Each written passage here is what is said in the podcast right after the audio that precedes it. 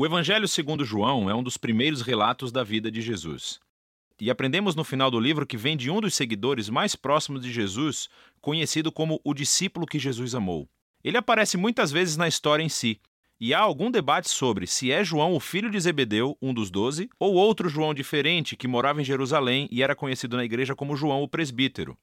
Seja qual for o João, o livro incorpora o depoimento de testemunhas oculares e foi brilhantemente criado com um propósito claro, que é apresentado perto do fim.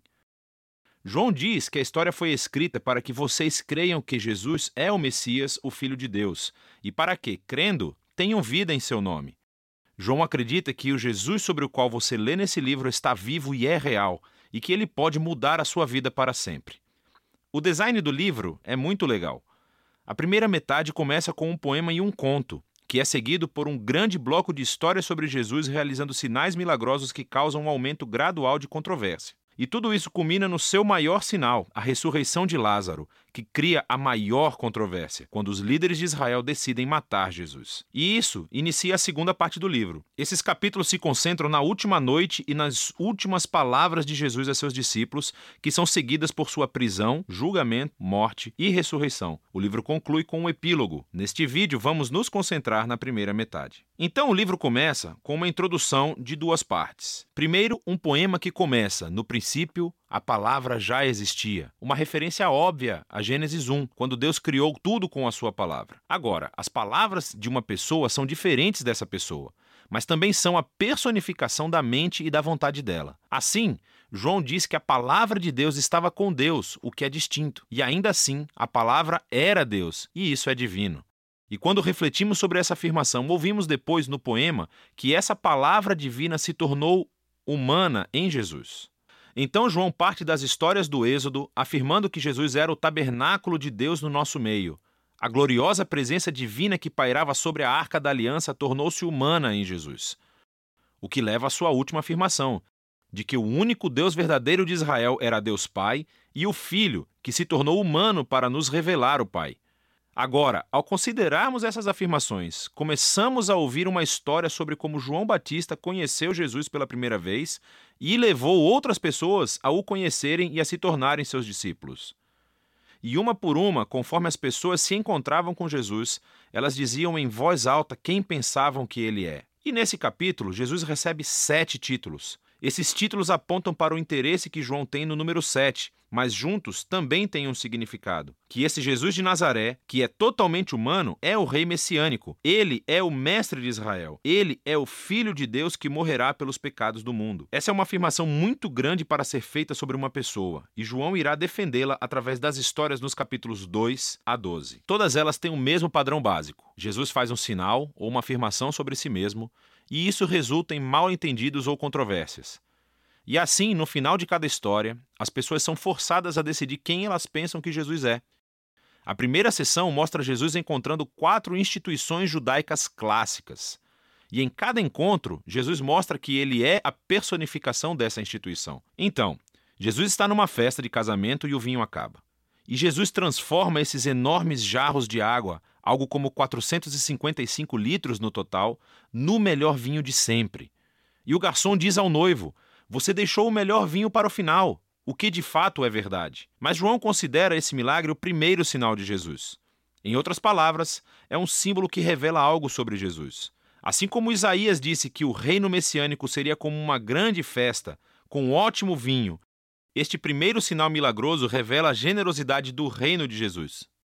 Em seguida, Jesus vai ao Templo de Jerusalém, o lugar onde o céu e a terra deveriam se unir e Deus se encontraria com seu povo. Jesus afirma sua autoridade sobre o templo, acabando com os vendedores e interrompendo as ofertas de sacrifício. E quando os líderes do templo o ameaçam, ele diz: Destruam esse templo, e eu o erguerei novamente em três dias. Jesus afirma que sua morte sacrificial será o lugar onde o céu e a terra realmente se encontrarão.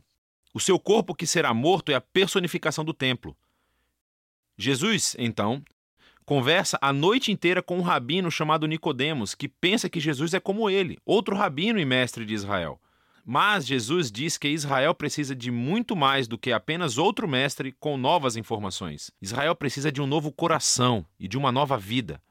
Ou, em suas palavras, ninguém pode experimentar o reino de Deus sem nascer de novo. Jesus acredita que os seres humanos estão presos a uma teia de egoísmo e pecado que levam à morte, mas também sabe que Deus ama este mundo e é por isso que ele está aqui para oferecer às pessoas um novo nascimento, uma nova chance de vida. A partir daqui, Jesus viaja para o norte e ele acaba em um poço sagrado conversando com uma samaritana, isto é, uma mulher não judia. E eles começam a falar sobre a água que Jesus transforma em uma metáfora para si mesmo. Ele diz que ele está aqui para trazer água que pode se tornar em uma fonte de vida eterna. Agora, em João, esse termo se refere a uma nova qualidade de vida, que é infundida com o amor eterno de Deus.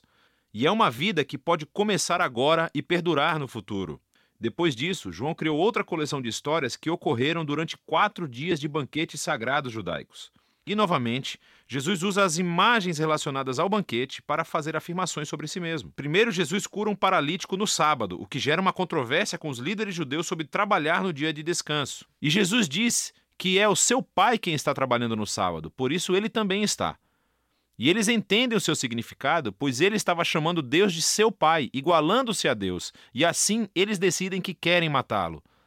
A próxima história acontece durante a Páscoa, a festa que recontou a história do Êxodo com essa refeição simbólica do cordeiro, do pão e do vinho. E Jesus milagrosamente fornece comida para uma multidão de milhares de pessoas, o que resulta em pessoas pedindo mais pão. Então Jesus prossegue afirmando que ele é o verdadeiro pão, e quem procurar satisfação nele descobrirá a vida eterna.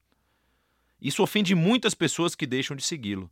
Depois disso, vem um bloco de histórias que acontecem em Jerusalém durante a festa dos tabernáculos, que recontam histórias das peregrinações de Israel no deserto, quando Deus os guiou com uma coluna de nuvem e depois fogo e lhes deu água no deserto. E Jesus se levanta no pátio do templo e grita: Se alguém tem sede, venha a mim e beba.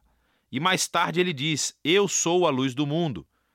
Ele está afirmando ser a presença iluminadora de Deus e o presente de salvação de Deus para o seu povo. Algumas pessoas acreditam e o seguem, mas outras se ofendem, e outras ainda tentam matá-lo por essas afirmações exaltadas. A história final da festa é durante o Hanukkah, a festa da dedicação.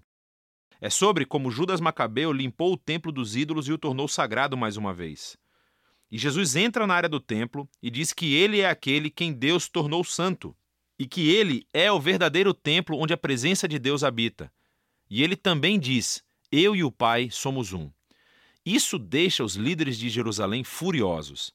Eles criam um plano para matar Jesus e então ele se retira da cidade. Enfim, todos esses conflitos culminam em um último sinal milagroso. Jesus descobre que seu querido amigo Lázaro está doente, mas a sua família mora perto de Jerusalém, que agora é uma armadilha mortal para Jesus. Jesus poderia ficar longe e salvar a sua própria vida, mas ele ama Lázaro. Então, quando ele ouve que Lázaro morreu, ele segue viagem para levantá-lo dos mortos. E ele o chama para a vida fora do túmulo, sabendo que isso lhe custará a sua própria vida. E a notícia desse sinal incrível se espalha rapidamente, é claro. Assim como Jesus sabia que aconteceria, os líderes de Jerusalém descobrem o que aconteceu e começam a conspirar para matá-lo. Então ele vai para Jerusalém como o rei de Israel que foi rejeitado pelos seus líderes. A primeira metade de João chega ao fim com a história sobre como Jesus sacrificou sua vida com um ato de amor pelo seu amigo. E isso, claro, também é um sinal que resultará na crucificação que será explorada com mais detalhes no próximo vídeo. Mas por enquanto, essa é a primeira metade do Evangelho de João.